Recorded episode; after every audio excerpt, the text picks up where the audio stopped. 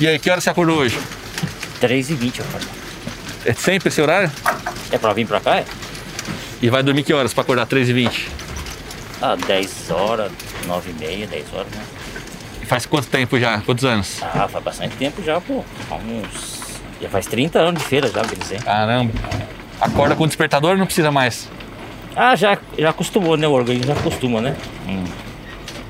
E você faz. Que dia você vem? Quinta e sexta?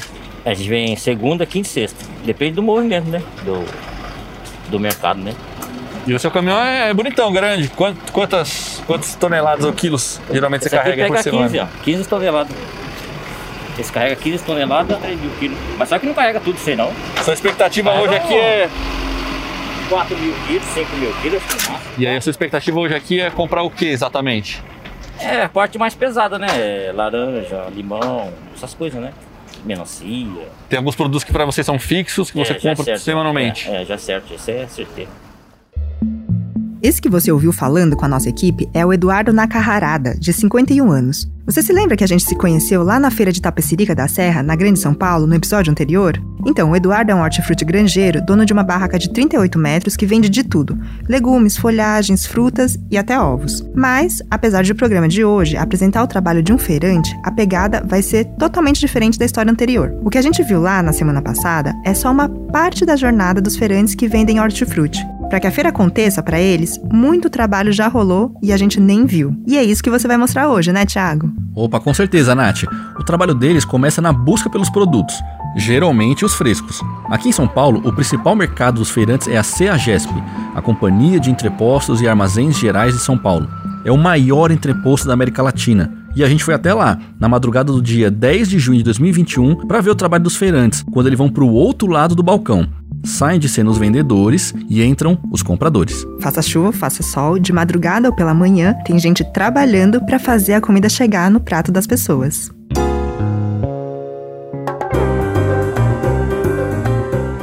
Seja bem-vindo, seja bem-vinda ao Jornadas, uma série da Rádio Batente, a central de podcast da ONG Repórter Brasil. Eu sou a Natália Suzuki. E eu sou o Thiago Castelli. O Jornadas é um podcast que acompanha em loco o dia a dia de um trabalhador ou de uma trabalhadora.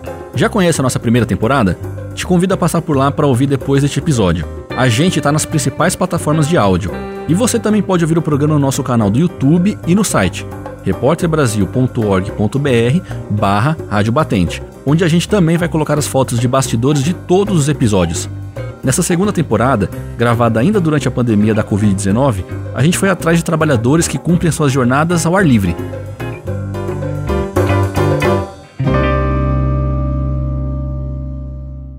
Thiago, me conta a que horas vocês chegaram lá na CEAGESP? Olha, Nath, foi cedo, hein? Perto das 5 da manhã. O dia nem tinha amanhecido.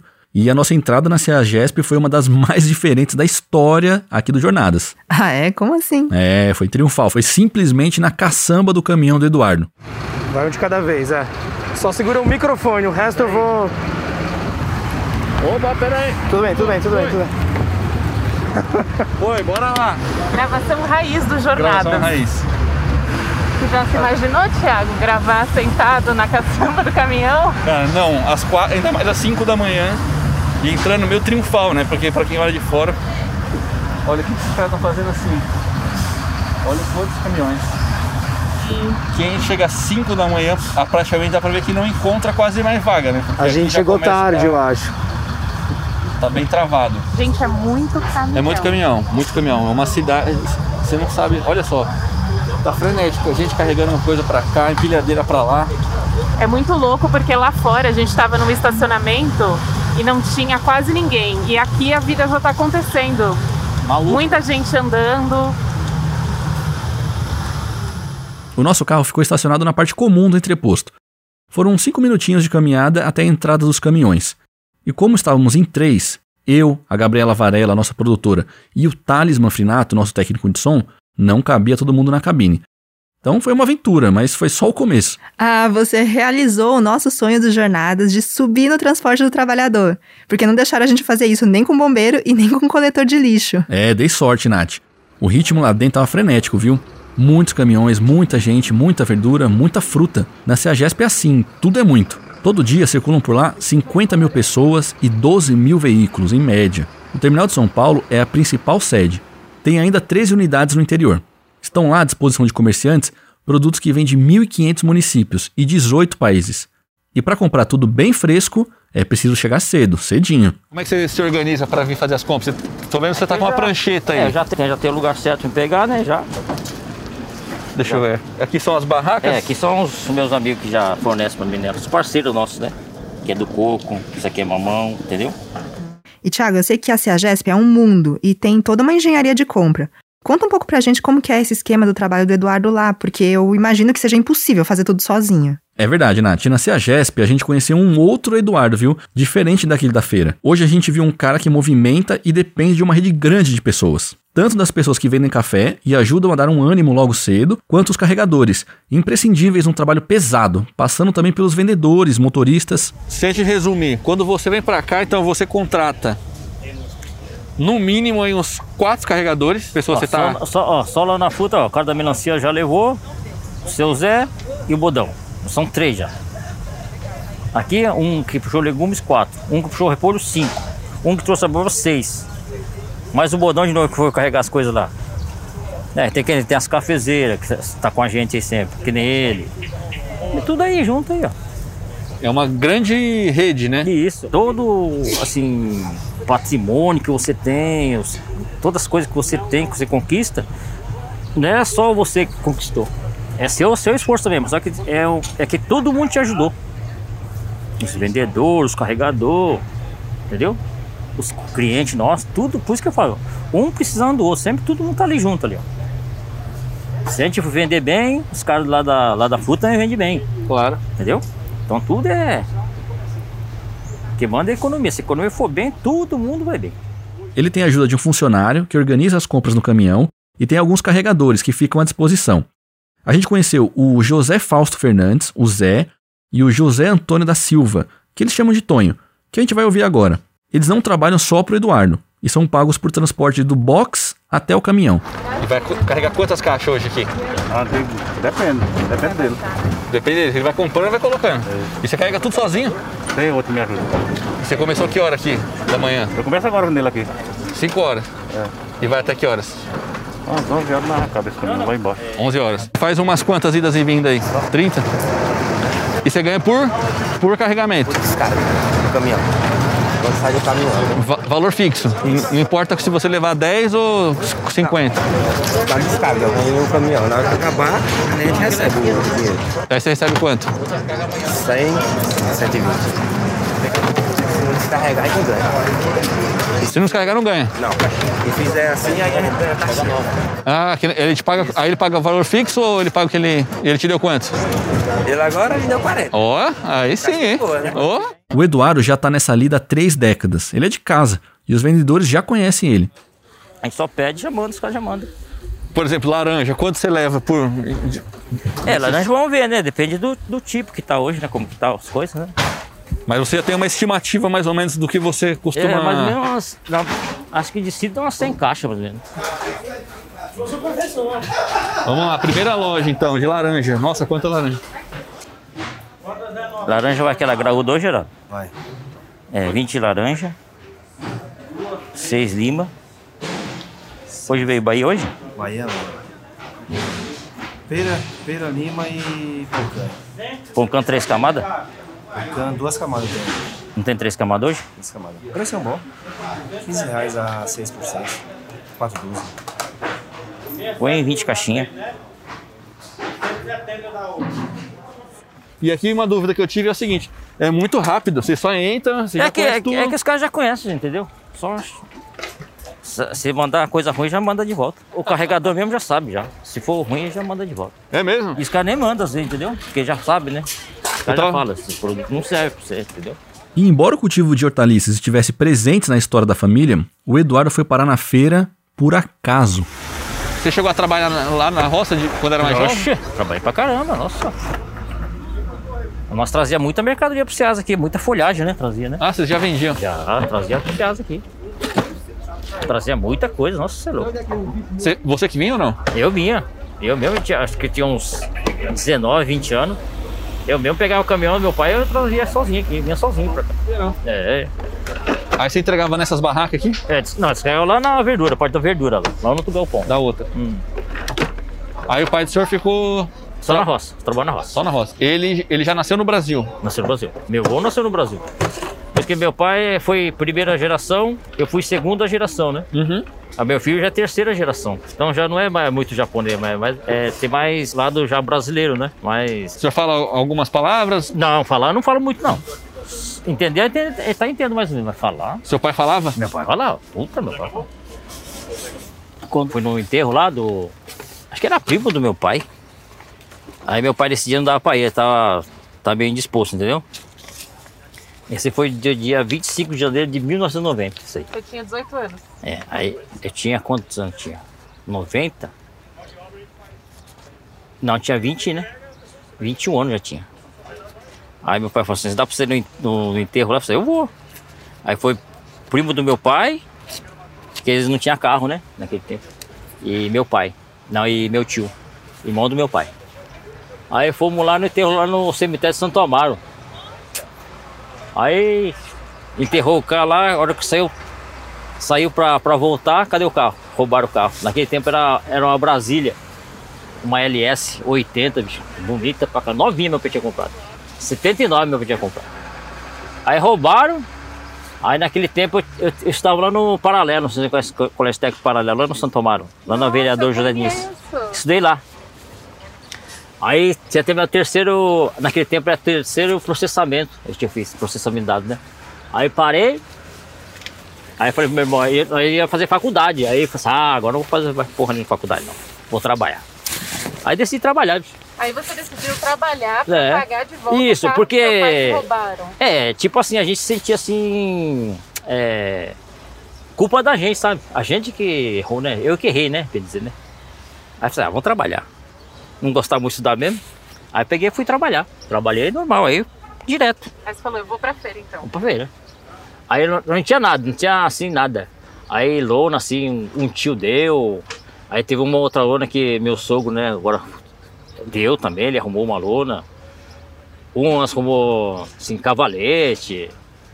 Não tinha nada, bicho, nada, nada. Nós começamos do zero, viu, do zero mesmo. Aí depois foi indo, meu pai comprou uma Kombi 77 pra gente trabalhar. Aí foi trabalhando. Até o final do ano comprou outro, outro, outra Kombi. Aí trabalhou de novo, comprou um carro de passeio, já comp- conseguiu comprar nesse mesmo ano, sabe? Em 1990 conseguiu. Aí foi indo, foi indo. Aí teve um tio da minha esposa que também, que o filho dele não sabia dirigir caminhão, a gente quiser dirigir caminhão, aí já ela emprestou o caminhão pra gente, sabe? Aí foi indo, foi indo. Então, na E- verdade, o que te levou aí pra meu- feira aí- foi uma, uma dívida. Você se sentiu em dívida É, com seu é, pai. é tipo assim, né? Poxa, cara, uma- meu pai, é que naquele tempo não tinha esse negócio de seguro, não tinha muita coisa esse negócio de seguro, sabe? Não tinha esse costume, né? Aí meu pai não, não tinha nem seguro, não tinha nada. Aí conquistamos, tudo assim. acho que no ano conseguiu comprar dois carros aí naquele ano.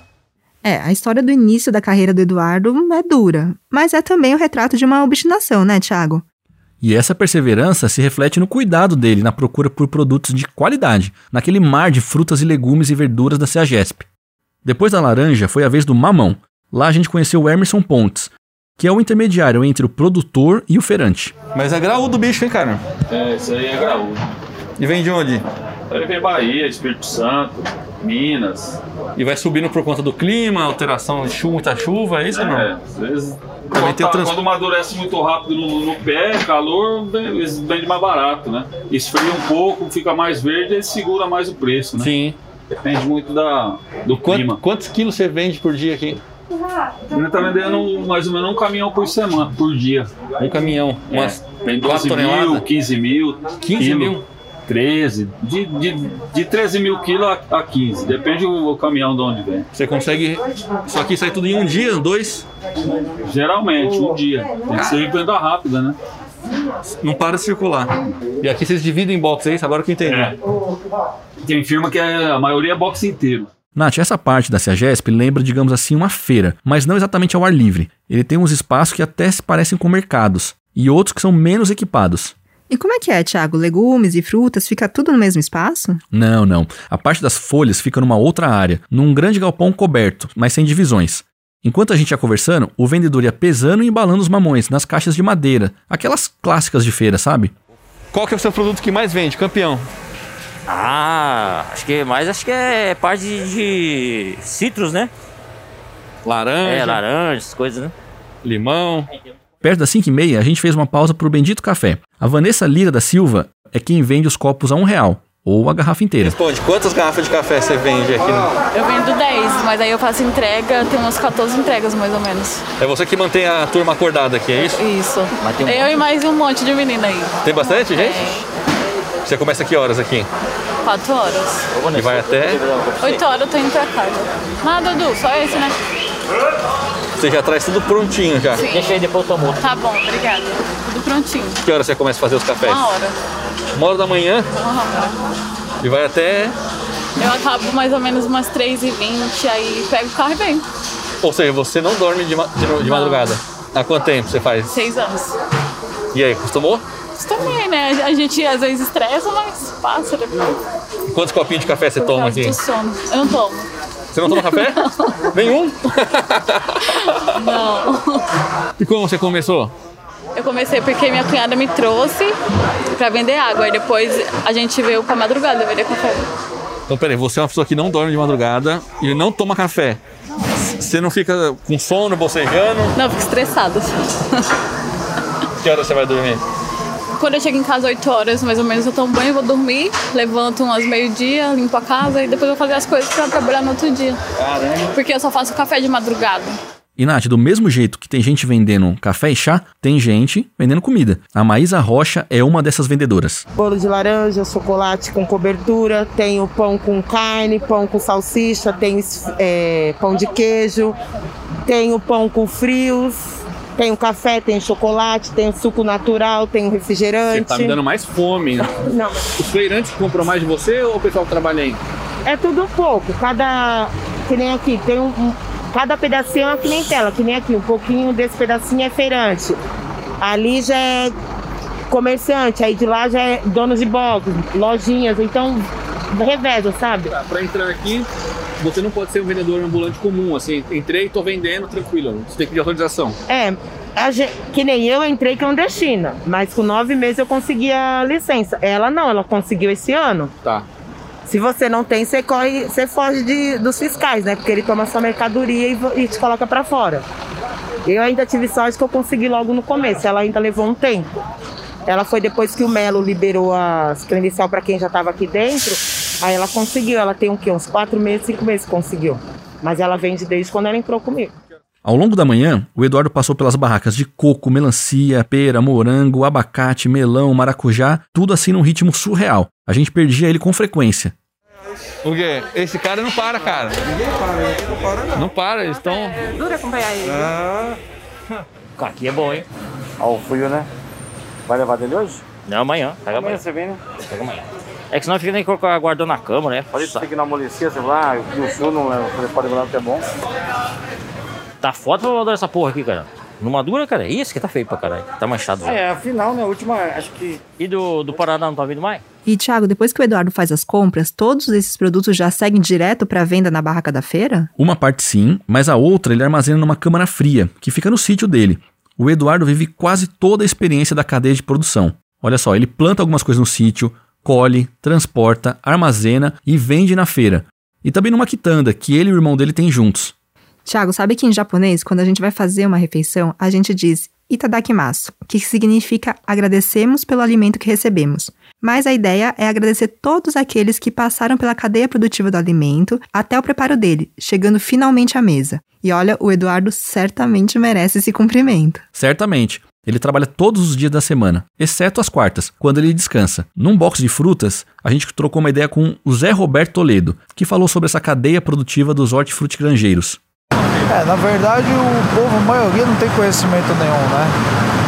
De como funciona esse processo. Tanto da fruta, legumes, verduras. Se você for numa roça, se você visitar, que nem você pega uma Mona Lisa daquela, se você vai lá no pomar deles, você vê o cuidado que eles têm. Né? e muitas vezes chega lá no consumidor final não tem valor nenhum. É que não tem valor. Os caras não dão valor. Não dá valor. Na verdade, o pessoal não dá, tipo, o valor pro serviço do outro, entendeu? É. Você vê o cuidado, você levantar cedo. Os produtores eles são assim antigos e às vezes tem sucessão. Vem o filho, ele quer estudar, ele não quer passar por aquilo, levantar cedo. Você está entendendo na roça, no pomar, acordar cedo, ficar lá na terra, ver o sacrifício que o pai e a mãe passam. Chega no final, não tem aquele retorno às que eles esperam. Então, o nosso o Brasil é super produtivo. O que você plantar, ele, ele dá, entendeu? E pouco, a economia nossa só não está pior por causa da agricultura, que senão o que está segurando é a agricultura. Senão estava pior. Aqui dá pra ter mais dimensão na feira. Eu acho que a gente não pensa muito isso, mas aqui vendo, eu fiquei pensando isso. E como chega tudo pra vocês, porque tem a cadeia anterior a essa, que é a do comércio, né? Eles colhem, que tem esse negócio de maçã, negócio de uva, eles colhem, eles cuidam, põe na câmera fria. A maçã que eles vão segurar, por exemplo, a maçã ela colhe de janeiro a março e abril, só que ela vai até ela vira o ano praticamente. Então eles armazenam na atmosfera controlada, tudo controladinho, tudo bonitinho. Embalam mercadoria, põe na câmera, põe no caminhão, chega pra gente. Você tem que ter uma estrutura para você também garantir a mesma qualidade da colheita para o cliente. Vocês compram direto do, do produtor? Sim, maçã, eh, região do sul, Santa Catarina, Rio Grande do Sul. Você pega aqui uva Bahia, Petrolina, mexerica tem do sul também, melão também é norte, nordeste, manga. Aí tem a parte de importado, abacaxi. São mais essas regiões. Né? Às 6h50, o Eduardo foi em busca de maracujá, a última fruta do dia. E àquela hora ele já tinha tomado três cafés e um chá. O senhor já tem muitos anos, né? Décadas. O pessoal começou na sua época, o senhor vê ainda ou pararam? Ah, eu vejo ainda. E tem muita gente jovem entrando no negócio ou, ou Ah, tem? não tem não mais, hein? Não tem mais não. Não tem mais. Por que, que o senhor acha que o pessoal não se interessa? Ah, acho que é por causa do trabalho, né, bicho? Isso é, é vida de louco, né? Trabalho na feira é vida de louco. O senhor tem filhos? Tem, tem. Tem um casal. Quantos anos? Um tem 25, outro tem 17. E o de 25 já tá na área ou não? Não, ele, ele cuida da baga de pastel. Ah, pastel você É. tem também? É, lá em Itapecica também. E aí, é, é dele a barraca ou é do senhor? Não, é da minha esposa, né? Ah, tá.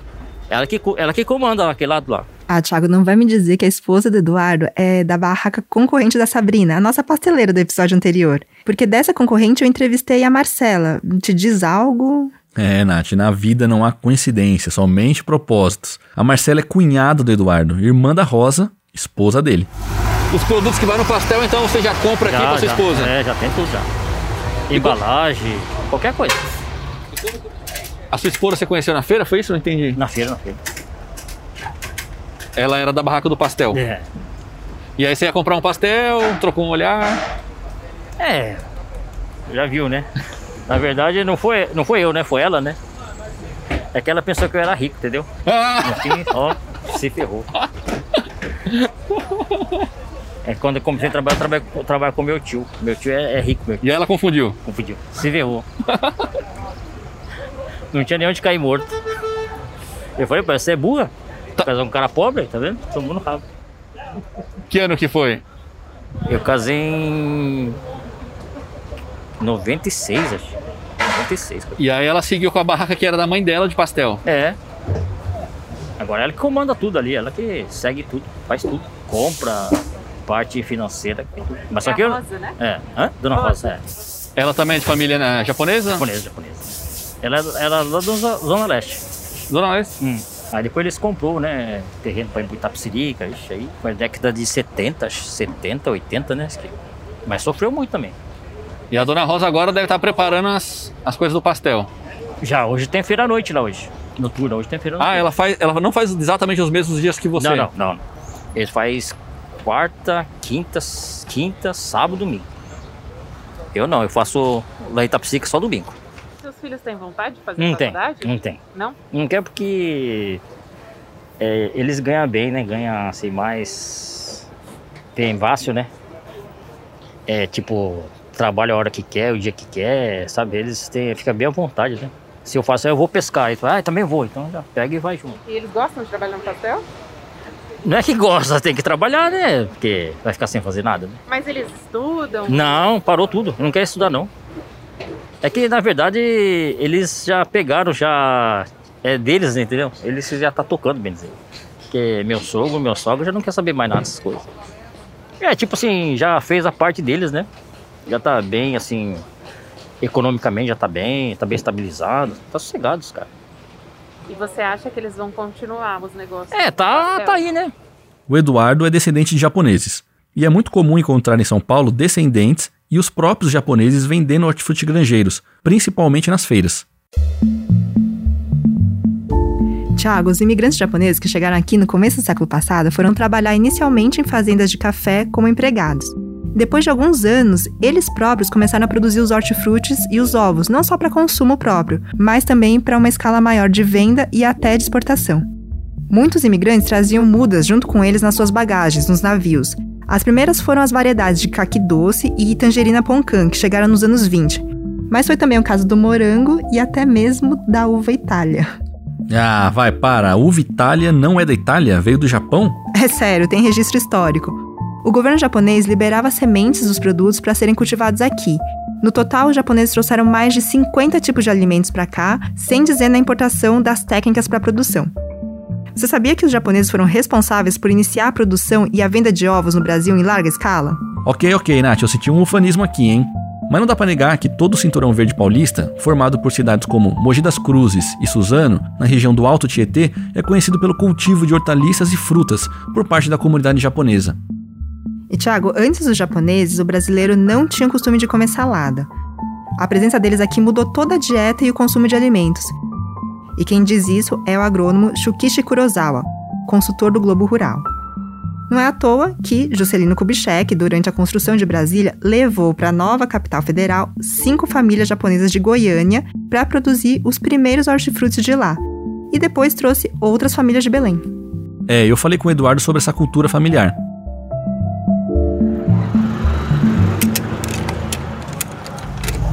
Que, que será que explica geralmente ter família japonesa na, em feira? Ah, eu acho que é continuação, né? Às vezes pai, mãe trabalha, os filhos vai seguir atrás, né? Mas hoje eu não vou assim, né? Hoje não, não tem muitos negócios, né, mas já não. E outra coisa, se hoje se o cara perguntar pra mim, oh, vamos fazer. Vou trabalhar na feira, vou comprar uma barraca, melhor não fazer não, é louco. Você acha que não é boa? Já foi, já. Bom, apesar que hoje qualquer atividade que o cara faz hoje já não, não gera muito dinheiro, né? Não, não vira muito dinheiro, né? Mas teve uma época que foi boa, você acha? Ah, já, já foi época boa, já teve época boa já. Na dé- década de 80, né, mais ou menos, né, acho que. A gente, é- a gente era, que, quando, acho que a primeira vez que eu fui trabalhar, a gente ficou meio com vergonha, sabe? Porque a gente era assim, tipo assim, os caras com tudo barraca, tudo prontinho, né, tudo montadinho, é caminhão, é a barraca bem bonitona. Nós não, nós era uma caixinha, uma Kombi velha, tipo assim, carrinho de mão, entendeu? Bem dizer, né? Entendeu? Mas a gente chegou na boa, quietinho. Aí foi criando amizade, amizade, amizade, foi crescendo, crescendo. Hoje a gente é o, é o maior que tem lá. É a maior barraca da feira? Foi o maior. Depois da busca pelas frutas, o Eduardo começou a se preparar para ir para o setor de legumes e verduras. O Diogo Souza Lima, funcionário do Eduardo, estava ajeitando todas as compras no caminhão. Como é que você começou? Meu pai já trabalhava com feira. Aí desde pequeno era feirante. Paga pequena na feira, mas trabalhava com esse ano. Aí meu pai faleceu, eu tinha uns 14 anos. Caramba. Aí depois dei seguimento trabalhando com outras pessoas. Né? Aí parei o que ele, nós fazia.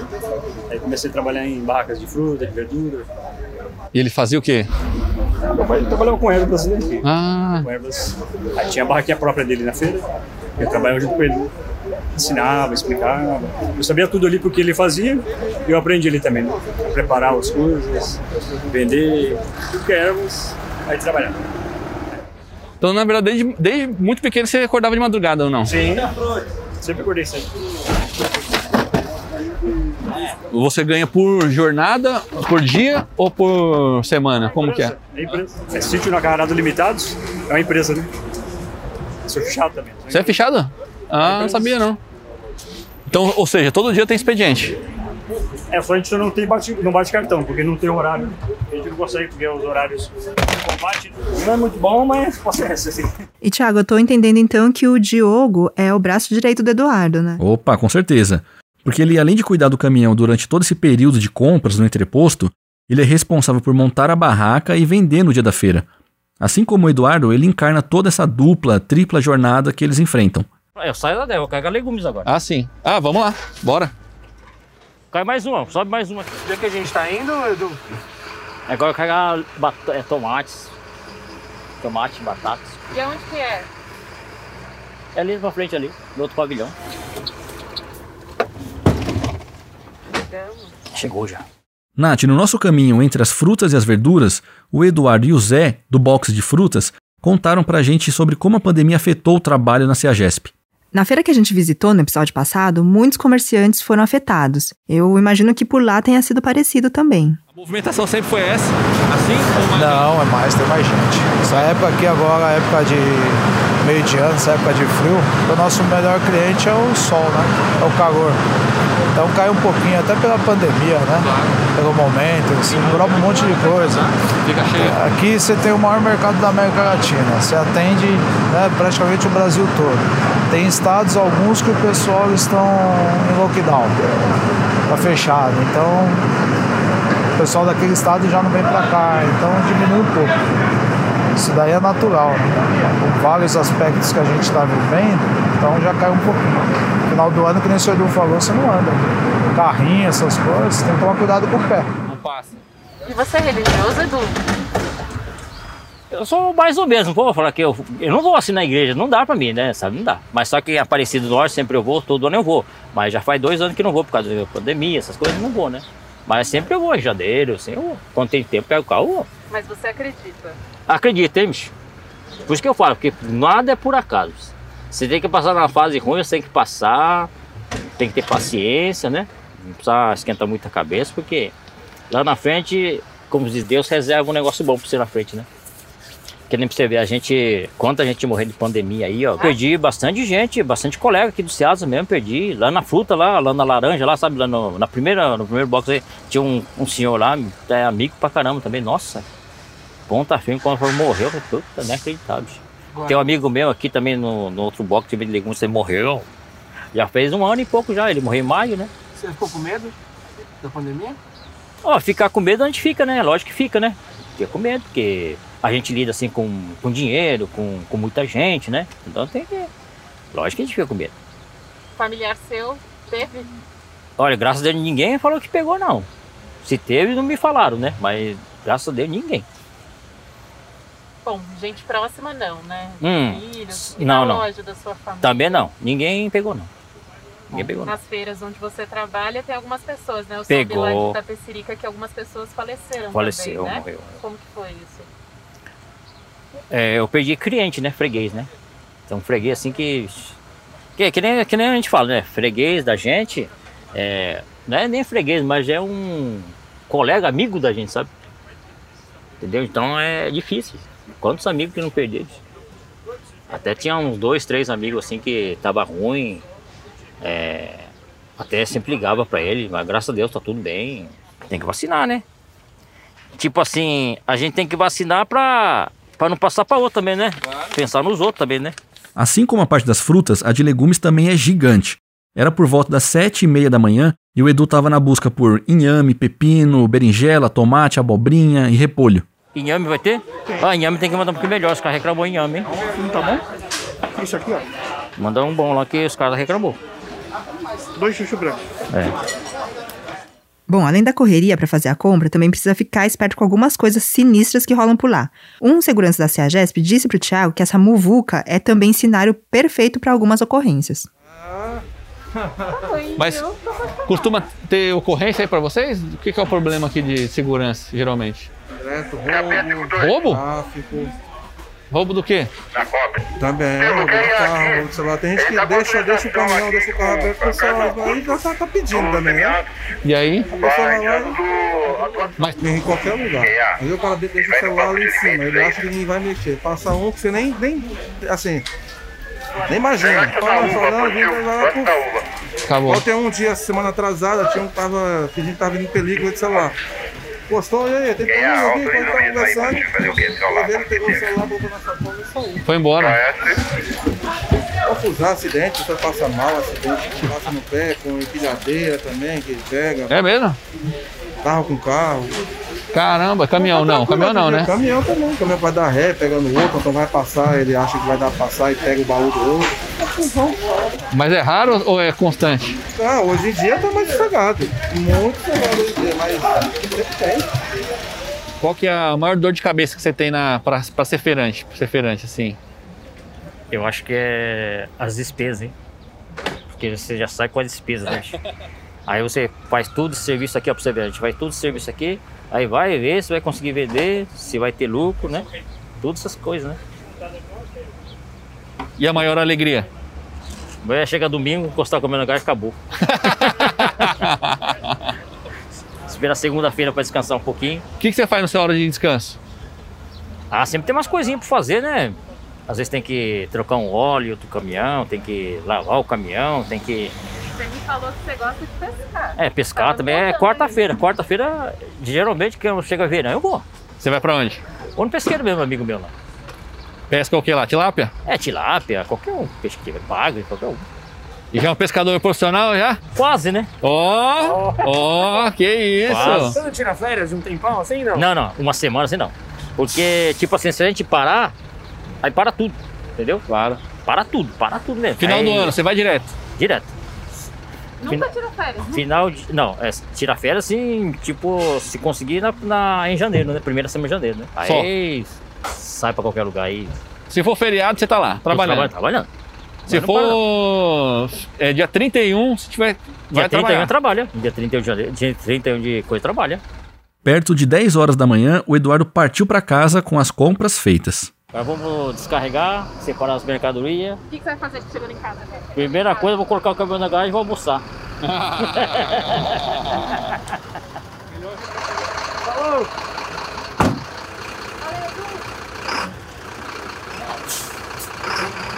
Valeu! Valeu! Até mais! No domingo seguinte, o Eduardo me mandou alguns áudios de WhatsApp quando chegou para trabalhar na feira. Bom dia, bom dia. Vamos começar, nossa, a começar nossas atividades agora. Chegamos na feira e vamos começar a trabalhar. Vamos montar nossa barca, ok? Fala Edu, bom dia meu querido. 4 da manhã, hein? 4 da manhã chegando para trabalhar. Como é que tá agora? 7h30 aí. O pessoal já tá chegando, as frutas já estão dispostas, cortadinhas. Como é que tá o movimento? Tá muito frio? Que temperatura tá por aí? Ô, tio, bom dia. Tá tudo sob controle, já colocamos as mercadorias na banca, já estamos separando os pedidos e aguardando a clientela, ok? Opa, que maravilha. Aí sim, hein? Que sejam boas vendas, seja um dia cheio de animação aí para vocês. Se puder, Eduardo, se tiver um cliente fiel seu aí e ele topar, manda um áudio junto com ele, ele escolhendo aí, falando se o produto que você escolheu lá no Ceasa aquele dia tá bom, se ele gostou, tá bonito, beleza? Muito boa tarde, estamos aqui fazendo compra na barraca aqui do seu Eduardo, né? Aqui na feira nós conhecemos ele como Batata. Frutas, barraca de frutas em Tapicerica, fruta de primeira. Melancia boa, abacaxi docinho, laranja, uva, tudo selecionado. Tem bastante variedade. Quem tiver interesse pode vir que nós garantimos aqui. Clientes fiéis e a mercadoria de primeira, viu? Muito obrigado, seu Eduardo, pela ótima qualidade dos seus produtos. Muito boas as frutas, viu?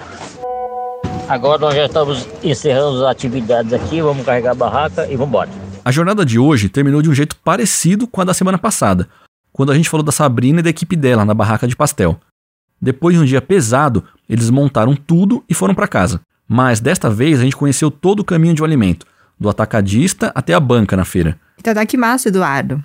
Ou obrigada pelo alimento que recebemos de você. E no próximo episódio, o último da temporada, a gente vai conhecer o processo anterior a esse da CEAGESP, o de plantar e colher. Eu fui até a casa da Uesla Souza, em Campos Gerais, no sul de Minas. Ela, o marido e os filhos vivem da produção de café.